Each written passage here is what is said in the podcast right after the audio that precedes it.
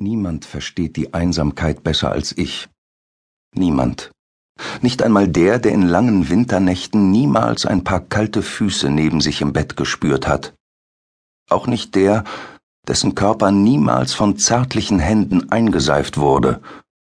Auch nicht das übergewichtige Kind, mit dem in der Pause niemand spielen will, oder die Jugendliche mit Brille und Akne, die bereits sämtliche Bibliotheksbücher ausgelesen hat, weil sie in ihrem Feriendorf keine Freundinnen hat. Niemand. Und nicht einmal der Großvater, dem sie im Altenheim den Sabber abwischen und der hofft, dass ihn an Weihnachten wenigstens einer seiner drei Söhne besuchen kommt. Niemand. Weder der Schiffbrüchige, der sich in einem fremden Ozean verzweifelt an eine Planke klammert, noch der Insasse der Einzelzelle im Todeskorridor, der auf den endgültigen Stromschlag wartet. Niemand.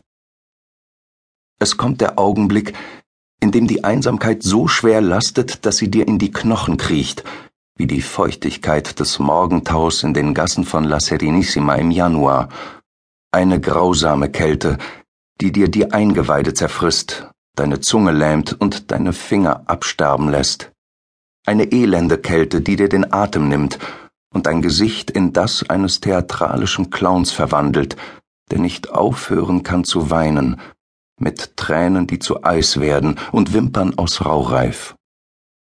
Deine Seele ächzt wie die Spanten einer im Sturm versinkenden Galeone, und der Schmerz erdrückt dich. Dann mit der Erschöpfung die Müdigkeit. Aber da ist es schon zu spät. Du kannst nicht mehr einschlafen. Ich bin nach Venedig gekommen, weil es die melancholischste und einsamste Stadt der Welt ist.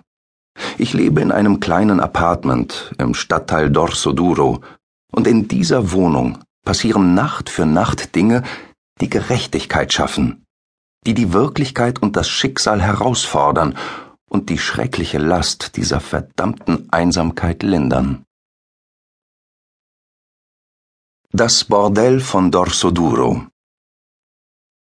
jeden Abend, wenn die Sonne im Westen unterging, setzte sich eine junge Japanerin mit scheuem Lächeln und honigfarbenen Augen an ihren Schreibtisch und öffnete die Briefe, die man ihr in den Briefkasten gesteckt hatte. Und jeden Abend fand sie in diesen Umschlägen mit Geschichten und Versen ein Juwel, das klarste Wort, die unbändigste Lyrik, die schönste Leidenschaft. Würde ich nicht an ein Wiedersehen glauben, hätte uns der Tod ereilt, als wir uns trennten. Was für ein schöner Vers, dachte sie. Ich glaube, das wird heute der Auserwählte sein. Und so brachte die junge Japanerin mit dem scheuen Blick und den honigfarbenen Augen jeden Abend, wenn die Sonne im Westen unterging, ein wenig Gerechtigkeit in das allgemeine Chaos, einen Hauch Rebellion in dieses starre Dasein, in dem selten der gewinnt, der es am meisten verdient. Es war unwichtig, ob man hübsch oder hässlich, reich oder arm, fröhlich oder bedrückt, elegant oder schäbig, stark oder schwach war. Es war unwichtig, ob die Natur in ihrer unbarmherzigen Auslosung der Tugenden großzügig gewesen, ob man mit Anmut gesegnet oder mit schrecklicher Vulgarität gestraft worden war. Für sie zählten einzig und allein die Worte, der geschriebene Vers, das zu Papier gebrachte Gefühl. Das waren die Regeln des Universums der jungen Japanerin. Der Geschichtenschreiber, der es vermochte, sie zu rühren, war der Auserwählte. Und dies jede Nacht. So einfach war das.